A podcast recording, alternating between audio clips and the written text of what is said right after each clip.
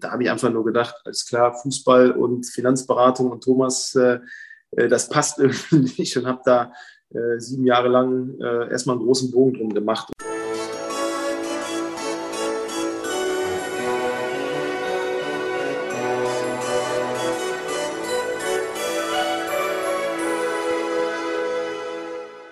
Hallo und herzlich willkommen.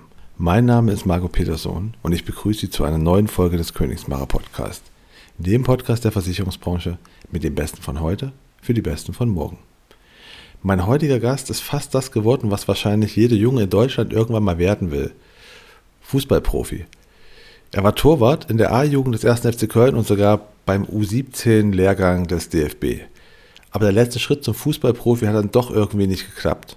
Und somit hat er eine zweite, aber nicht weniger beeindruckende Karriere gestartet, mit der er übrigens auch wieder irgendwie im Profisport aktiv ist denn er ist unter anderem auf die Absicherung von Fußballprofis spezialisiert, wofür er im vergangenen Jahr auch mit dem OMGV Award in der Kategorie Zielgruppenstrategie ausgezeichnet wurde. Die Rede ist natürlich von Thomas Olszewski, jüngster Direktor bei der Swiss Life Select. Jetzt erstmal Hallo Thomas, schön, dass du da bist. Marco, herzlich willkommen. Hi. Hi. Wie du weißt, wollen wir jetzt hier nicht nur über deinen beruflichen Erfolgsweg sprechen, sondern auch ein bisschen über dich und wie du auch dahin gekommen bist wo du heute bist. Und deswegen wäre jetzt so quasi auch meine erste Bitte an dich, stell dich doch bitte mal selbst mit drei Hashtags vor und erkläre, warum du dich für die entschieden hast. Ja, sehr gerne. Der erste Hashtag ist Stay Hungry. Das hängt auch in meiner Küche. Das hat aber weniger mit ähm, großem Hunger auf äh, etwas zu essen zu tun, sondern äh, das spiegelt so meine Lebenseinstellung wieder. Du hast vorhin ähm, gesagt, ja, Steven Jobs, das kommt daher. Ich habe das witzigerweise aufgefasst, als ich mein Buch oder die Biografie von Arnold Schwarzenegger gelesen habe und die mich äh, ja extrem äh, inspiriert und motiviert hat. Und Stray Hungry steht dafür, hungrig zu sein, äh, ständig an sich zu arbeiten, äh, Ziele zu stecken, Ziele zu erreichen und ähm, ja einfach hungrig auf das Leben, auf Erfolg zu sein. Das spiegelt so den Hashtag Stay Hungry wieder. Der zweite wäre äh, thankful, also dankbar. Äh, das finde ich ist eine ganz, ganz wesentliche äh, Eigenschaft oder auch Erfolgseigenschaft, dankbar äh, ja, für das aktuelle Leben zu sein, für die Dinge, die passiert sind und natürlich auch noch passieren äh, werden. Und da der dritte Hashtag würde ich äh, den Hashtag Goals nehmen. Das ist auch fast in jedem Instagram-Post von mir drin. Ähm, geht so ein bisschen auf den äh, ersten ein, sich Ziele zu setzen, äh, ähm, Ziele zu stecken. Und ja, so würde ich persönlich die drei Hashtags auswählen, ja. Okay. Und dann welches Emoji würdest du auswählen, wenn du eins wärst? Ja, es ist witzigerweise, ich habe mittlerweile meine Brille geändert, aber ähm, ich habe jetzt im, im glaube ich, im Dezember mir eine neue Brille geholt, aber davor war mehr oder weniger ein Emoji fast für mich gemacht, das äh, mit der schwarzen Brille und äh, den zwei Zähnchen, äh, das kennt wahrscheinlich auch jeder. Äh, das hat ganz gut gepasst, das nützt sich natürlich heute noch. Jetzt ist die Brille nicht mehr schwarz, sondern silber, aber das wäre ich als Emoji, ja. Okay, das könnte auch zu mir passen. Ich festhalten. ähm, jetzt kommen wir zu einer Rubrik, wo ich dir immer äh, entweder oder Fragen stelle und du musst entscheiden, welches von beiden du willst und natürlich erklären, warum. Ja. Das erste ist, das erste ist Currywurst oder Döner. Boah, äh, würde ich jetzt sagen, weder noch. aber wenn ich verhungert bin und müsste mich dafür entscheiden, will ich Döner nehmen, äh, aber wahrscheinlich ohne Fleisch, weil ich äh, relativ wenig bis gar kein Fleisch esse. Aber wenn, dann würde ich den Döner nehmen. Ah, okay. Ich, ich hatte es dich gefragt, weil du extrem sportlich bist. Ich dachte mir, ich frage mal jemanden, der so sehr fit ist, für was sich entscheiden würde. Aber, also vielleicht das noch vorab, man sagt, Fortuna Köln hat die beste Curry-Stadionwurst. Äh, ich muss dazu stehen, ich habe die auch sehr oft gegessen, aber ich mag halt keine Currywurst mehr. deswegen, also deswegen will ich Döner nehmen. Okay. Das zweite ist Horror oder Comedy? Boah, früher hätte ich Horror gesagt, mittlerweile sage ich Comedy. Äh, ich lebe Felix Lobrecht, äh, schaue mir da gerne Sachen an und ganz klar Comedy. Okay, das dritte. Frühaufsteher oder Nachteule? beides. Ähm, aber früher war ich eine extreme Nachteule, kam, kam nicht morgens früh aus dem Bett raus. Also die, die Schulzeit und die Grundverdienstzeit bei der Bundeswehr war der absolute Horror für mich. übrigens einer der Gründe, warum ich in die Finanzbranche gegangen bin, die freie Zeiteinteilung, dachte ich mir nie. Aber äh, mittlerweile stehe ich sehr gerne früh auf, habe da meine Morgenroutinen und ähm, ja, daher äh, auf jeden Fall früh aufstehen. Das ist der vierte. Du hast mal schon, du hast schon Fortuna Köln erwähnt. Vierte Frage, vierte Frage ist, was würdest du lieber erleben? Aufstieg mit Fortuna Köln in die zweite Liga oder Meisterschaft mit dem ersten FC Köln? Oh, da äh, werde ich mich jetzt wahrscheinlich unbeliebt machen, aber da würde ich den Aufstieg von Fortuna Köln in die äh, zweite Bundesliga äh, nehmen. Ich glaube, erst FC Köln und Meisterschaft würde mich übrigens auch sehr darüber freuen, aber das äh, halte ich äh, für realistischer, dass Fortuna in die zweite Liga aussteigt. okay. Ja, weil, was ich vergessen habe bei der Einladung zu erwähnen, du bist ja auch äh, Vorstand von Fortuna Köln. Bist du noch oder warst du? Genau, also ich war äh, oder bin seit 2015 im Vorstand, war zwei Jahre sogar Vizepräsident, aber dadurch, dass ich jetzt im Job immer mehr Aufgaben übernommen habe und das ja ein Ehrenamt ist, habe ich mich da ein bisschen äh, zurückgezogen und bin offiziell noch Vorstandsmitglied und dem Verein natürlich als Großsponsor und äh, auch als, ja, würde ich mal sagen, ähm, was heißt treuer Fan, aber als jemand, der den Verein sehr stark unterstützt, noch viel unterwegs, ja. Wie sieht es aus diese Saison? Ist diese Saison Aufstieg? Ähm, ja, wir, also wir sind ja leider nicht mehr in der dritten Liga, deswegen Zweit, der Zweitliga-Aufstieg ist höchstens äh, äh, übernächstes Jahr möglich.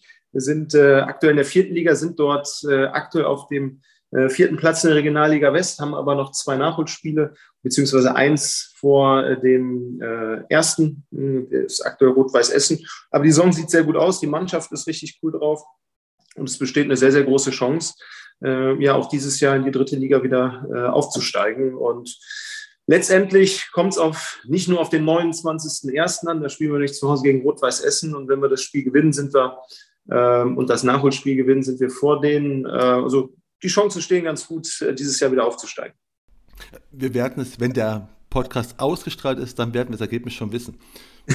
so, ne? So auf, jeden Fall, äh, jeden Fall das, das Ergebnis von, äh, vom Spiel gegen, äh, gegen Rot-Weiß Essen, ja. genau. Ähm, ich frage in dem Podcast eigentlich immer die Gäste auch, was sie eigentlich werden wollten, als sie Kind waren. Das kann ich mir bei dir relativ sparen, weil ich gehe davon aus, als du Kind warst, wolltest du Fußballprofi werden. Das ist korrekt, ja. genau.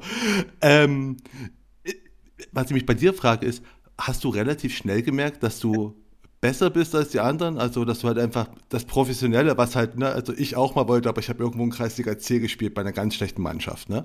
Aber ähm, du hast ja wahrscheinlich irgendwann gemerkt, okay, das, da geht was, oder? Ähm, ja, ehrlich gesagt gar nicht so, sondern ähm, äh, als ich in die fünfte Klasse gekommen bin, habe ich äh, äh, auch meinen heute oder heutig besten Freund äh, kennengelernt, der hat damals beim FC gespielt. Und ähm, ich war jetzt weder, würde ich sagen, großartig talentiert, aber äh, ich hatte immer schon großen Ehrgeiz und ähm, der ist dann geweckt worden, als ich ab und zu mit ihm äh, äh dann mal beim FC trainieren war. Und so ist es letztendlich gekommen, dass ich ja mehr oder weniger äh, durch einen Kontakt von seinem Vater, der war damals Trainer, der Wolfgang Gerard, in der ähm, äh, bei den Amateuren beim ersten FC Köln und der hat mich irgendwie beim äh, FC in die C-Jugend reingepackt als dritten Torhüter und ja, ich habe dann irgendwie vom Ehrgeiz gepackt, immer ständig an mir gearbeitet und hatte dann, ja, würde ich mal sagen, eine relativ erfolgreiche Jugendzeit beim äh, ersten FC Köln. Ja. Also ich hatte aber jetzt kein Riesentalent, sondern ich war halt immer äh, ganz fleißig. Das wäre nicht meine Frage gewesen, ob du halt genau, es gibt ja genau die zwei Leute, die einen, die halt sehr talentiert sind, die anderen, die halt unfassbar diszipliniert und ehrgeizig sind. Dann warst du offensichtlich Genau, und die äh, erfolgreichen Fußballer sind beides.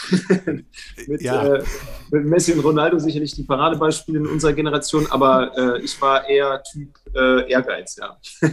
aber war auch der Ehrgeiz dann so weit, dass du halt äh, nicht mit Freunden Karneval feiern gegangen bist, sondern halt noch trainiert hast, oder? Äh, nee, ich war mit Freunden Karneval feiern, war dann aber noch äh, danach trainieren. Also jedenfalls am nächsten Tag äh, oder vormittags, äh, bevor es immer losging, habe ich dann noch trainiert und dann am nächsten Tag wieder. Also ähm, Karneval gefeiert habe ich immer. Das äh, habe ich mir nicht nehmen okay.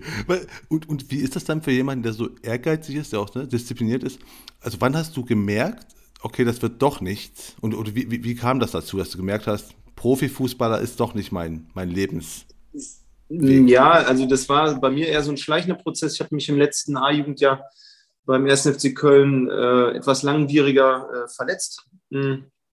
Und und äh, konnte noch mit Schmerzen spielen und teilweise gar nicht mehr spielen ähm, und bin ausgefallen. Ähm, das war so der, der erste Punkt, wo mir auch das erste Mal das Fußballspiel nicht so viel Spaß gemacht hat, wenn du dann nur Schmerzen hast. Ähm, ich bin dann aber witzigerweise ähm, äh, zu Viktoria Köln gewechselt, damals in die vierte Liga. Hatte einen Zweijahresvertrag. Das war jetzt für mich damals aber kein Punkt, wo ich dachte, okay, jetzt hast du es nicht gepackt, weil ich wollte dort Spielpraxis sammeln und äh, war auch mit der Auswahl ähm, von äh, hier vom Mittelrhein äh, noch sehr erfolgreich. Hatte auch ein sehr, sehr gutes erstes Jahr. Ähm, und ja, dann ist letztendlich das gekommen, was so der Ursprung äh, war zum Wechsel in die Finanzbranche. Ich habe meinen Vertrag aufgelöst bei Viktoria Köln, weil ich damals in die zweite Liga wechseln sollte. Mein Spielerberater hatte gesagt, das äh, läuft soweit alles und äh, ja, wie das so ist, ne? das kennt man vielleicht in der Branche, kündigst den Vertrag, den neuen, hast du aber noch nicht politisiert. Ja, so war das dann in meinem Fall beim Fußball. Äh, den Vertrag habe ich übrigens bis heute nicht unterschrieben. Der Trainer ist gewechselt und der neue Trainer wollte mich nicht verpflichten. So war ich kurzzeitig ohne Verein. Ähm, und äh, das war dann für mich ja so eine durchaus doch schon schwierige Phase. Und, und dann hast du dir überlegt, von dem emotionalen Job Fußball Damals kam so dann spezielweise über meinen Finanzbranche. Bitte? Und dann hast du überlegt. Ja, ja genau. Und äh, also überlegt habe ich ja nicht. Ich habe ihm gesagt, sei mir nicht böse, habe ich keinen Bock drauf. Ähm, äh, Finanzbranche interessiert mich nicht. Ich hatte aber relativ viel Zeit zu der damaligen Zeit natürlich und äh, der war relativ hartnäckig. Und so bin ich dann damals zu dem äh, Bewerbungsgespräch gegangen. Dann nahm das alles so ein bisschen seinen Lauf. Ich habe dann noch ähm, in, der, in der fünften Liga hier in Köln direkt gespielt. Äh, der Verein ähm, ja, ist, ich glaube, nach einem Monat in die Insolvenz gegangen und es gab auch kein Geld mehr.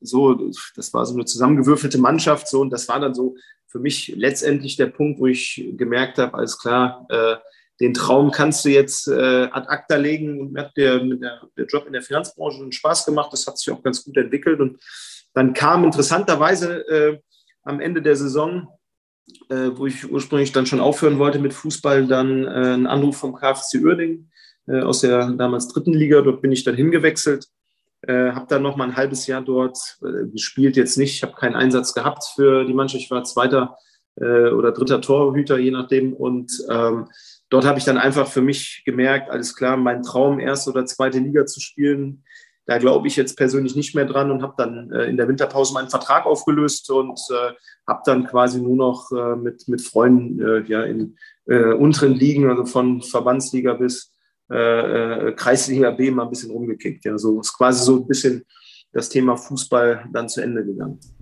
Ah, du hast quasi noch beides gemacht. Du hast also Finanzbranche oder reinkommen in die Finanzbranche, Versicherungsbranche und Fußball spielen.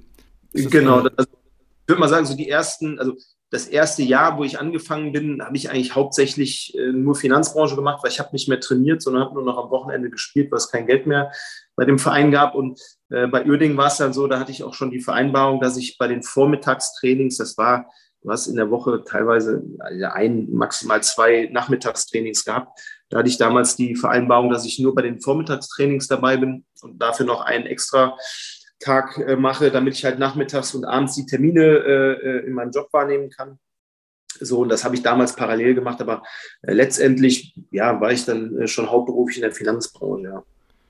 Ähm, wie, wie war deine, deine Ausbildung? Du bist ja Quereinsteiger gewesen. Hast du eine richtige Ausbildung da gemacht? Du bist bei der Swiss, ja. da, also bei der Swiss äh, Select bist du eingestellt. Genau, also genau, also ähm, ich hatte damals vor, ein duales Studium zu machen. Das ging nicht, weil ich noch bei der Bundeswehr war.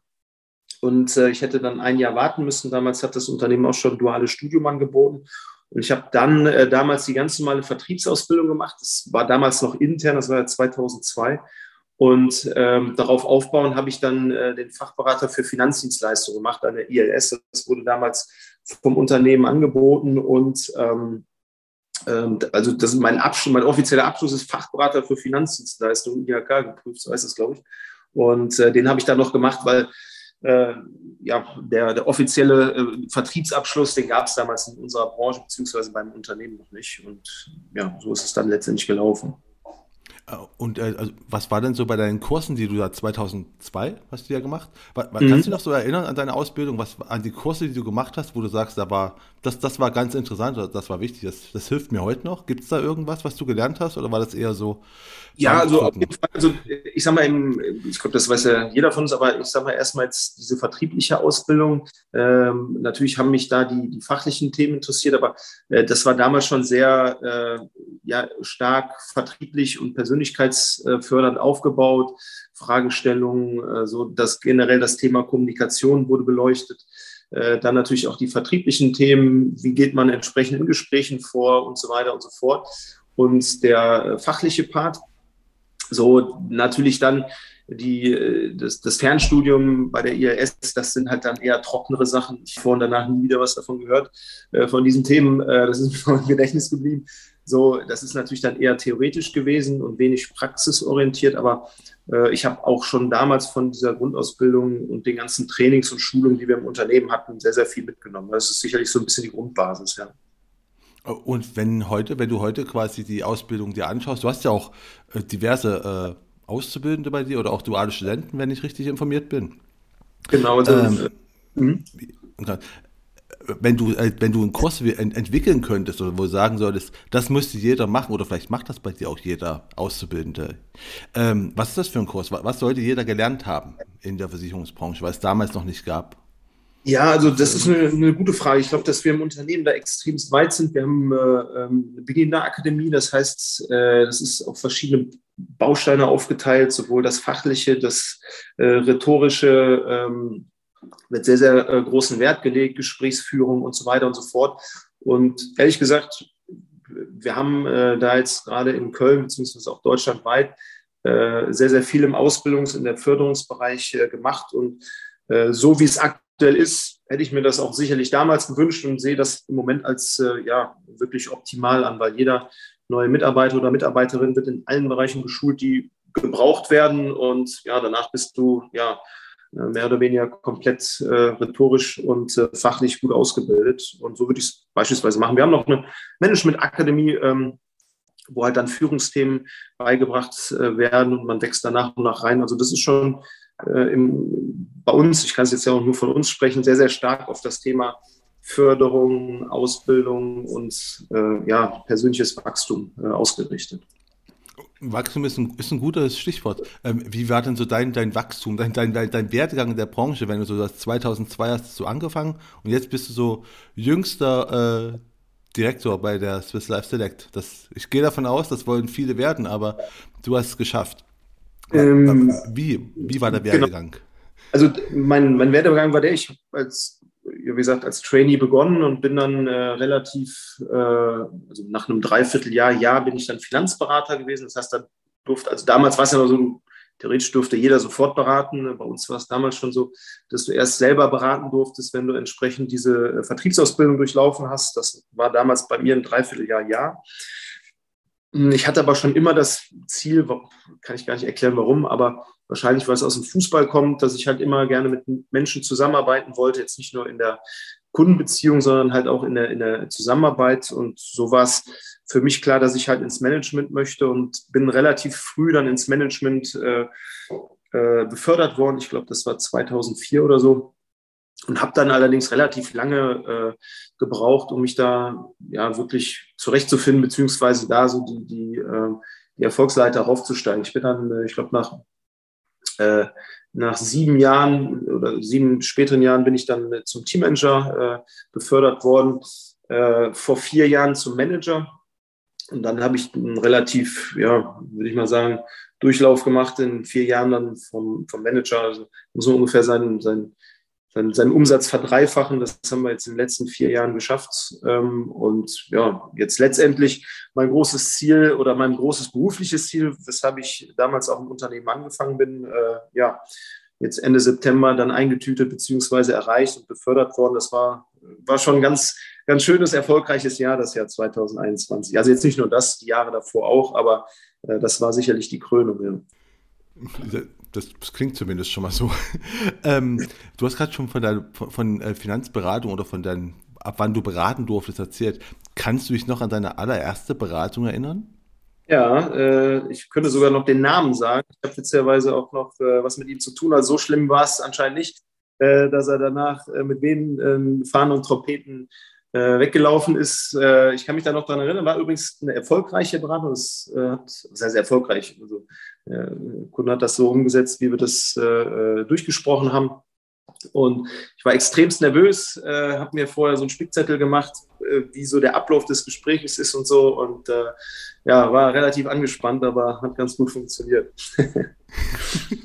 und ist das Gespräch auch so gelaufen, wie es auf deinem Spickzettel stand? Oder ja, also ich habe da jetzt keine Redewendung, sondern einfach nur so den, den ja, wie so die Architektur, also was sind so die ah, okay. Abläufe, was kommt jetzt als nächstes? Also ich habe das jetzt nicht runtergeschrieben so und was sagt ich, was sagt er, sondern einfach so, wie ist jetzt so Step A, B, C und was sind so die Themen und da habe ich mich so ein bisschen lang gehangelt und äh, das hat ganz gut geklappt, ja. ähm, und, und wie ist es dann eigentlich gekommen? Also war dein erster, dein erstes äh, Gespräch, war das auch ein Fußballprofi zufälligerweise, weil du in dem Kreisen verkehrt hast oder kam das erst äh, später?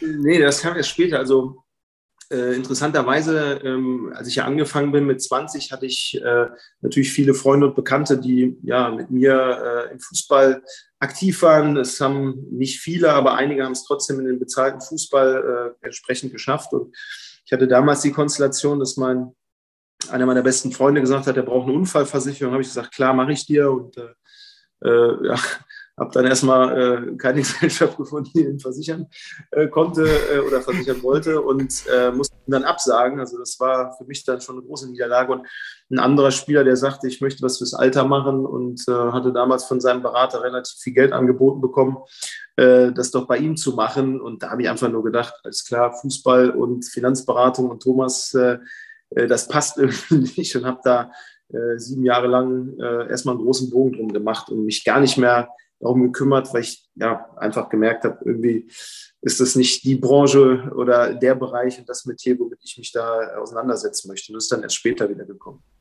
Ach was, also am Anfang war es äh, quasi, hättest du oder hattest du schon Kontakt mit Fußballprofis, die nachgefragt werden? Dann hast du gesagt, nee, habe ich keine ja, Lust also, erstmal. Ich hätte, ich hätte denen gerne geholfen, aber weder konnte ich die Unfallversicherung meinem Kumpel damals anbieten, noch hat der andere Kumpel bei mir die Altersvorsorge oder das Sparen gemacht, sondern hat das bei seinem Spielerberater gemacht, weil er dem sehr viel Geld angeboten hat. Und das war dann für mich so ein Punkt, wo ich dachte, alles klar, habe ich noch nie gehört, keine Ahnung, äh, will ich auch nichts mit zu tun haben und habe da erstmal äh, Abstand von genommen. Und wie ist es dann dazu gekommen, dass du doch mit Fußballprofis zu tun hattest? Ähm, weil äh, ich natürlich die Karriere von meinem besten Freund äh, verfolgt habe. Der hat dann irgendwann mal bei ähm, Arminia Bielefeld gespielt und äh, ich habe äh, damals eines der ersten Spiele, äh, das war ein DFB-Pokalspiel, haben sie leider unglücklich verloren. Er hat aber trotzdem ein Tor gemacht. Ähm, habe ich im VIP-Bereich auf ihn gewartet und ähm, dort äh, hatte auch ein Spieler gespielt, mit dem ich damals auch in der Jugendauswahl äh, zusammengespielt habe, den ich noch kannte aus meiner Jugendzeit. Und äh, wir haben uns gesehen und äh, hatte mich angesprochen, hat gefragt, was ich mache. Und ich gesagt, ja, hier Finanzberatung und so weiter und so fort.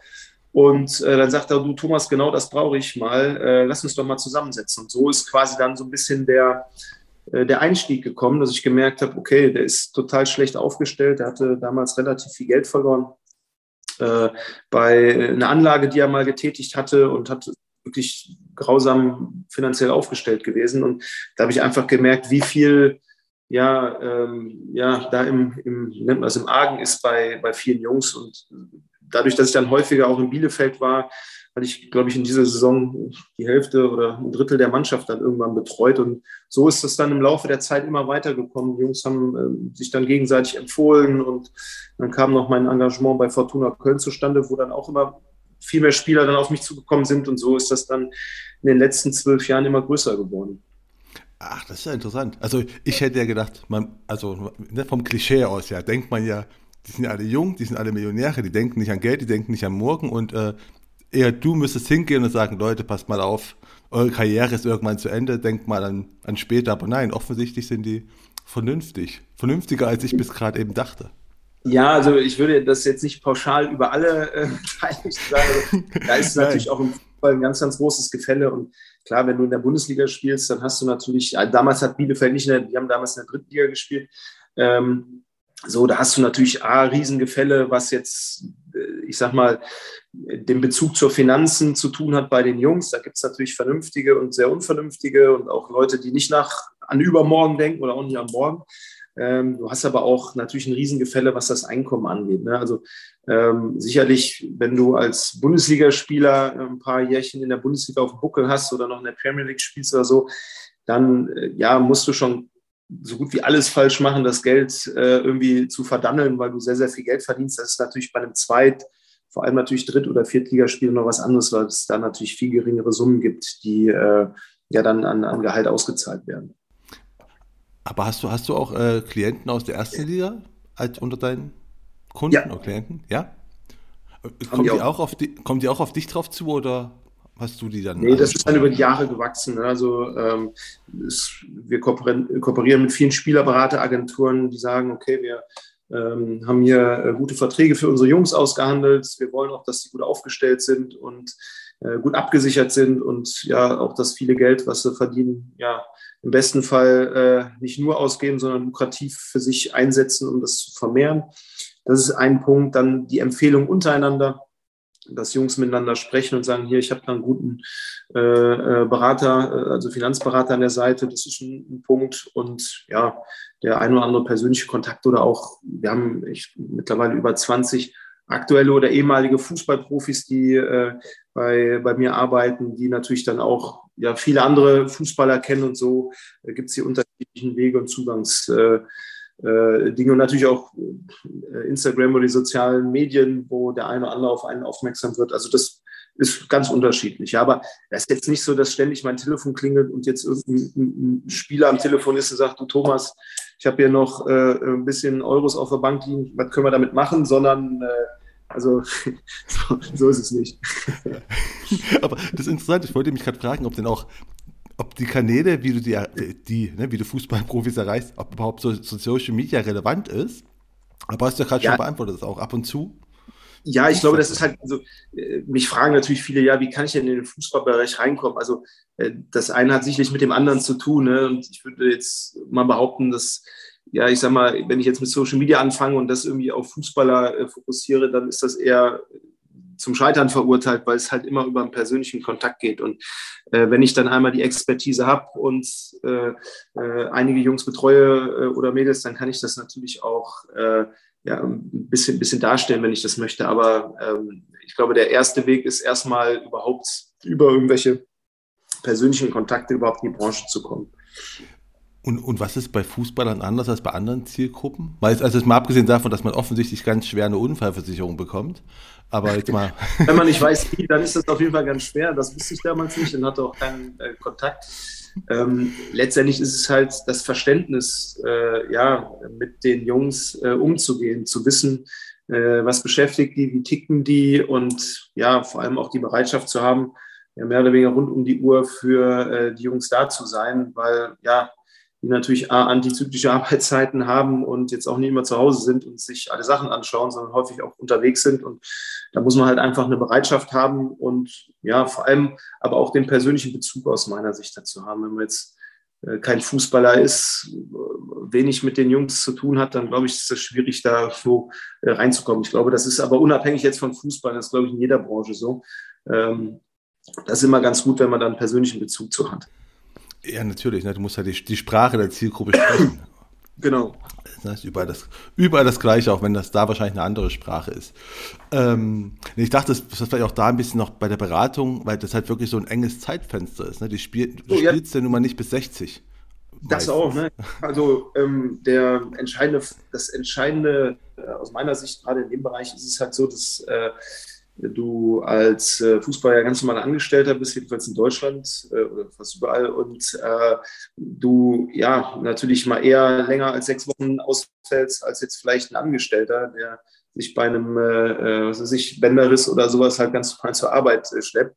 So, also das Thema Absicherung ist für die Jungs ganz, ganz wichtig und natürlich auch die Finanzplanung, dass du halt keine äh, ja 30, 40, 50 Jahre planen kannst, sondern halt immer nur über gewisse kurze äh, Zeiträume. Und dass es halt darum geht, ja, in, in dieser Zeit möglichst viel Kapital beiseite zu packen, dass du halt nach der Karriere, die ja nicht immer erst mit Mitte 30 zu Ende ist, sondern die kann ja auch viel früher zu Ende sein durch eine Verletzung oder äh, ja, also eher durch eine Verletzung, als dass es keinen neuen Verein gibt. Und ja, dann ist es natürlich schon wichtig, Kapital beiseite zu haben, um sein Leben neu aufzubauen, im besten Fall einen Plan B zu haben. Und äh, ja, das ist schon anders wie jetzt bei einem Angestellten, bei einem Selbstständigen etc. Und, das darf man halt auch nicht vergessen, äh, äh, die meisten wachsen ja in entsprechendes Einkommen herein und äh, bauen sich das entsprechend auf. Und da ist es halt ein bisschen anders. Du hast halt in der Regel in jungen Jahren schon viel Geld zur Verfügung und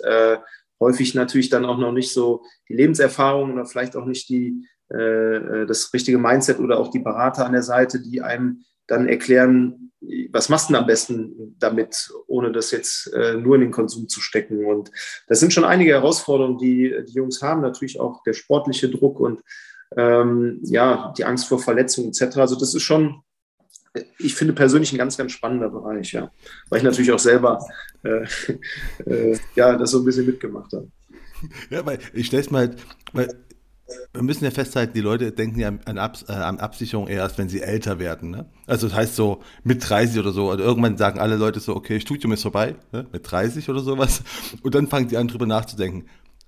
Und aber Fußballer fangen, die müssen ja viel zeitiger sein. Ne? Du hast einfach super erfolgreiche junge Leute. Und dem musst du sagen, übrigens, später müssen wir mal auf Absicherung achten. Und das stelle ich mir total schwer vor, ne, weil das halt junge Leute sind, die viel Geld haben und einfach Spaß haben wollen, verständlicherweise. Ja, ja das stimmt.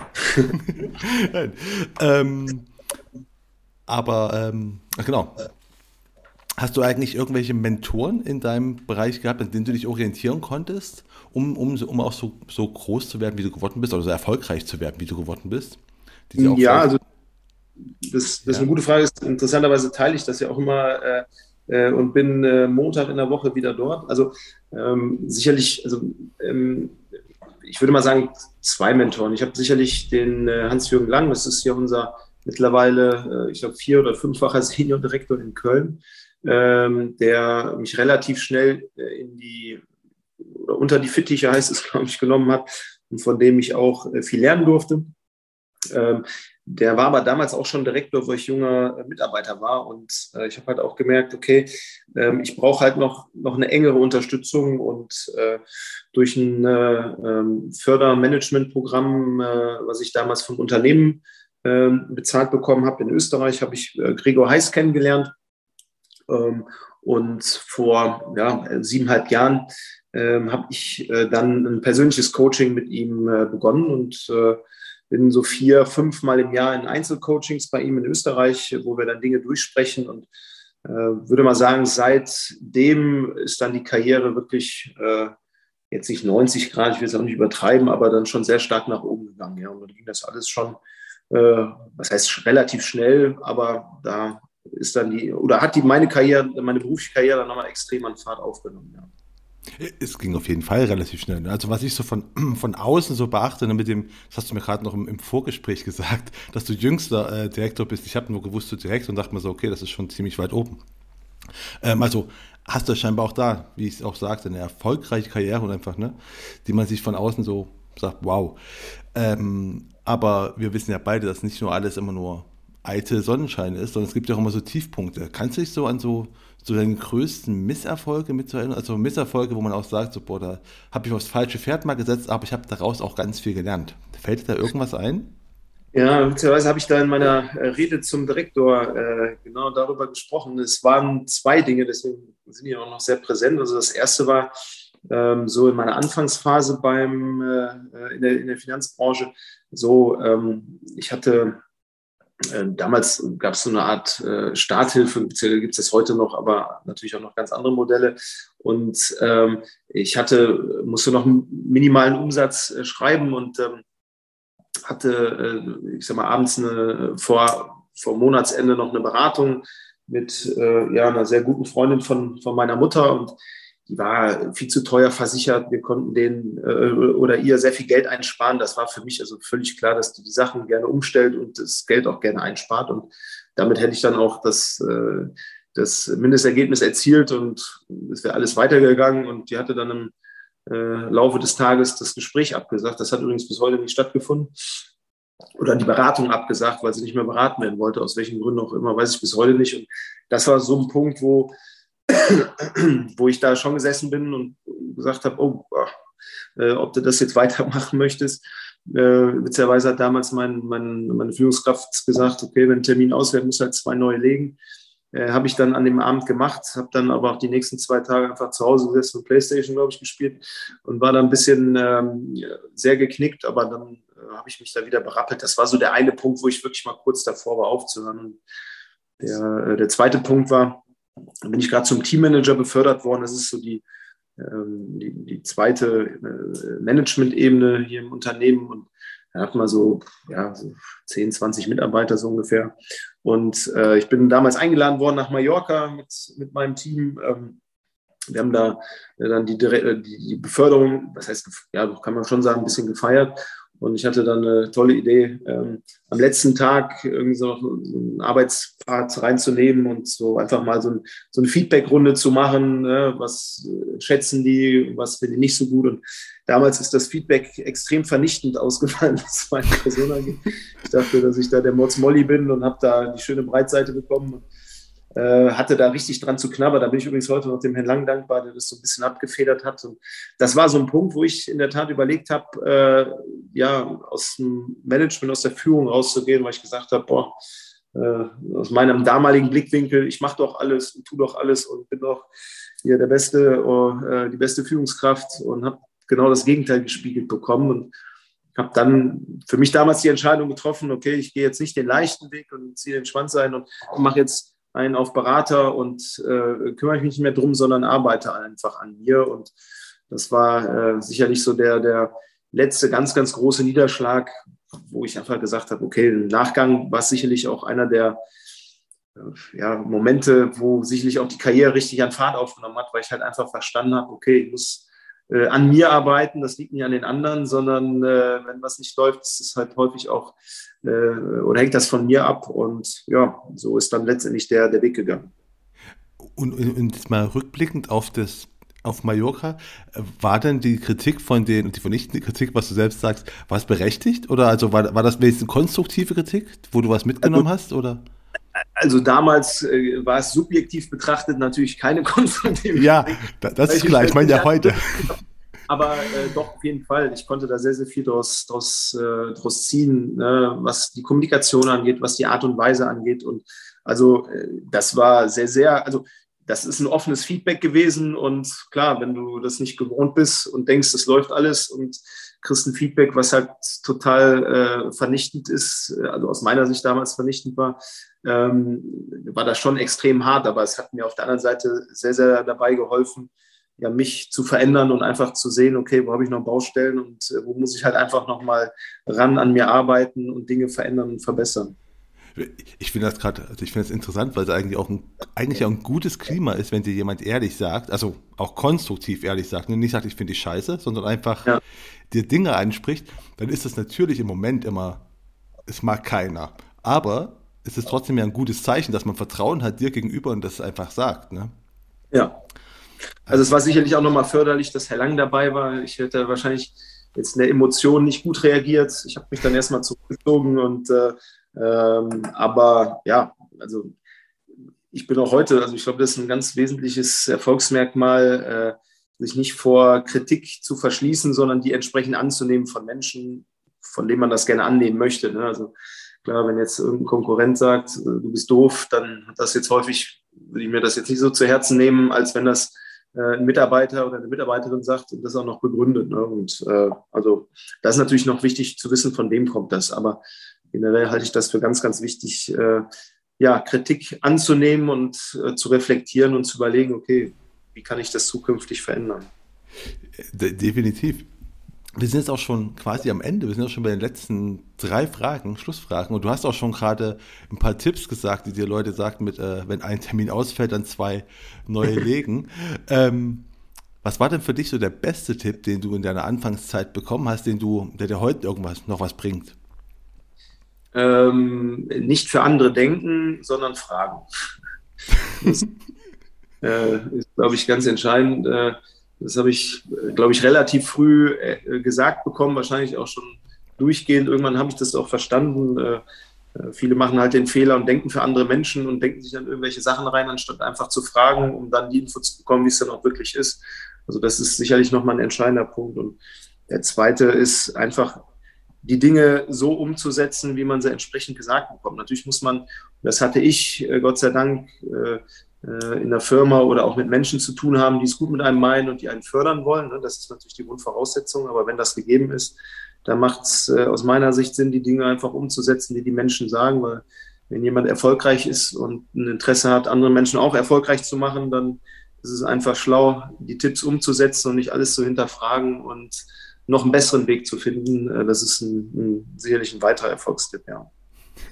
Und äh, was für einen Tipp hättest du gerne am Anfang deiner Karriere schon gehabt? Oder was für Tipps gibst du heute quasi den, dem Nachwuchs, den Leuten, die du. Ja, letztendlich genau, letztendlich genau die. Ich hatte, ähm, also die Karriere, also vielleicht das nochmal zu dem Thema jüngster Direktor. Also ich bin, äh, äh, gehe stark davon aus, dass es dieses Jahr schon wieder überholt ist, weil dann Jüngere nachkommen. Da freue ich mich auch sehr drüber. Und ich werde jetzt höchstwahrscheinlich, da freue ich mich auch ganz doll drauf, Ende des Monats, äh, also Ende Januar, das ist dann auch schon, äh, ist ja die, äh, ähm, im Nachgang erst ausgestrahlt, äh, meinen ersten Manager befördern, ähm, der das dann in sieben Jahren geschafft hat. Ich habe dafür 15 Jahre gebraucht und ich gehe auch davon aus, dass der äh, deutlich schneller Direktor wird, als ich das äh, geworden bin. Und das ist halt einfach schön äh, zu begleiten. Und ähm, ich hätte mir damals sicherlich den, den, den Tipp gewünscht, oder das heißt den Tipp, einfach jemanden gewünscht, der ganz nah an mir dran ist und mich selber äh, äh direkt in der Praxis fördert. So, aber äh, ich glaube, rückblickend war das auch gut so, wie es jetzt gewesen ist, weil ich habe viele Dinge dann selber erprobt, gemacht, falsch gemacht, neu gemacht und habe halt dadurch sehr viel lernen dürfen und äh, bin sicherlich dann auch zu dem geworden, der ich, der ich jetzt bin. Ja. Aber den Tipp, immer erfolgreiche Fragen und sich an diejenigen äh, wenden, die halt auf ihrem Gebiet erfolgreich sind, äh, mir die Tipps reinholen und äh, ja, dann überlegen, wie kann ich das für mich adaptieren und passt das zu mir. Das sind sicherlich nochmal Dinge, die ich mir, also das Verständnis dafür hatte ich damals schon. Äh, sicherlich hat es da ein bisschen an der Kompetenz gescheitert oder auch an der Konsequenz, die Dinge noch alle umzusetzen, aber äh, das wäre sicherlich nochmal ein Tipp, äh, an mein äh, äh, Ich vor 19 Jahren, das nochmal intens äh, intensiver so zu machen. So, und jetzt kommen wir zu der letzten Frage. Ich habe es ja schon im Vorgespräch. Ich weiß, dass ich, du postest immer ein Bild von einem Buch oder ein Kapitel von einem Buch und deswegen dachte ich mir, die Frage ist auch perfekt für dich. Und zwar, welche Bücher kannst du empfehlen, die man halt mal gelesen haben sollte? Und warum ja, also, natürlich? Genau, also ähm, ist vielleicht auch interessant. Ich habe früher gar nicht so gerne gelesen, aber ich dachte, die Zeit hast du nicht. Äh, mittlerweile lese ich sehr gerne. Ich habe äh, ähm, immer ein Ziel, äh, pro Jahr mindestens 30 Bücher zu lesen. das habe ich im letzten Jahr sogar, sogar übertroffen, obwohl sehr viel zu tun war mit der Beförderung etc. Aber ich lese, das ist so eine Morgenroutine von mir, jeden Morgen ein Kapitel in einem der beiden Bücher, die ich natürlich jetzt auch gerne empfehle. Das eine ist das Buch 31 von Gregor Heiß. Ist so aufgebaut, es sind 31 Kurzgeschichten, also quasi für jeden Tag eine, wo halt dann eine Botschaft drin ist, die ähm, ja, äh, einen entsprechend weiterbringt. Und ähm, das ist ein Buch, was ich schon seit Jahren lese und mittlerweile ist halt so für mich äh, systematisiert habe, dass äh, in den Monaten, wo 31 Tage sind, äh, ich das Buch lese und in dem anderen Monat, also jetzt im Februar, lese ich äh, jeden Morgen eine Geschichte oder ein Gesetz von äh, die Gesetze der Gewinner von Bodo Schäfer. Das ist vergleichbar aufgebaut. In dem Fall sind es 30 Geschichten mit Botschaften, die halt einfach nochmal äh, ja, auf das Thema Persönlichkeitsentwicklung, Einstellung, Mindset etc. eingehen. Und das ist etwas, ja, die beiden kann ich auf jeden Fall empfehlen. Und das dritte Buch ist, glaube ich, eines der ersten Bücher, die ich gelesen habe. Übrigens, bevor ich in die Finanzbranche gegangen bin, das hat meinem Vater mir während des Abiturs schon empfohlen. Ich weiß gar nicht, wie wir darauf gekommen sind. Das stand, glaube ich, im Schrank meiner Eltern. Das heißt, wie man Freunde gewinnt von Dale Carnegie.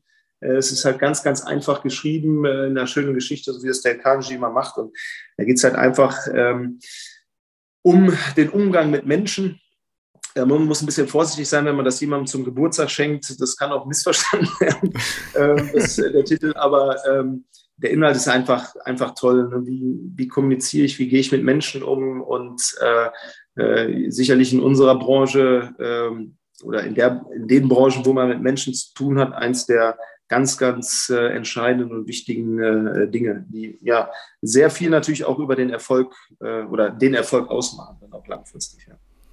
Ja. ja, das Buch haben jetzt auch schon mehrere empfohlen. Das ist definitiv scheinbar so eine Grundfibel mit in der Versicherungs-, Finanzbranche. Ja. Ist halt auch ist halt sehr gut, ne? muss man auch sagen. Ja, ähm, ja damit, damit sind wir jetzt schon am Ende und ich bedanke mich, dass du uns die Zeit geschenkt hast. Thomas, war sau interessant, mit dir zu reden. Gerne. Kann ich nur so zurückgeben. ja, ähm, wenn Sie die heutige Folge genauso sau interessant fanden wie Thomas und ich, dann würde ich mich natürlich extrem freuen, wenn Sie den Königsmacher Podcast auf der Plattform Ihrer Wahl abonnieren und vielleicht auch gut bewerten würden, unabhängig davon, ob Sie es tun oder nicht. Hier der Hinweis, auch zur heutigen Folge gibt es wieder ein Gewinnspiel, bei dem Sie einen der goldenen Königsmacherbecher gewinnen können. Was Sie dafür tun müssen, erfahren Sie auf den Social Media Präsenzen von Asim Ärmel auf Facebook, Instagram und LinkedIn. Und äh, damit verabschiede ich mich von Ihnen. Das war die Königsmacher Folge mit Thomas Olszewski. Mein Name ist Marco Peterson. Ich bin Ihr Ass im Ärmel, wenn es um Social Media und digitale Kommunikation in der Versicherungsbranche geht. Auf Wiederhören.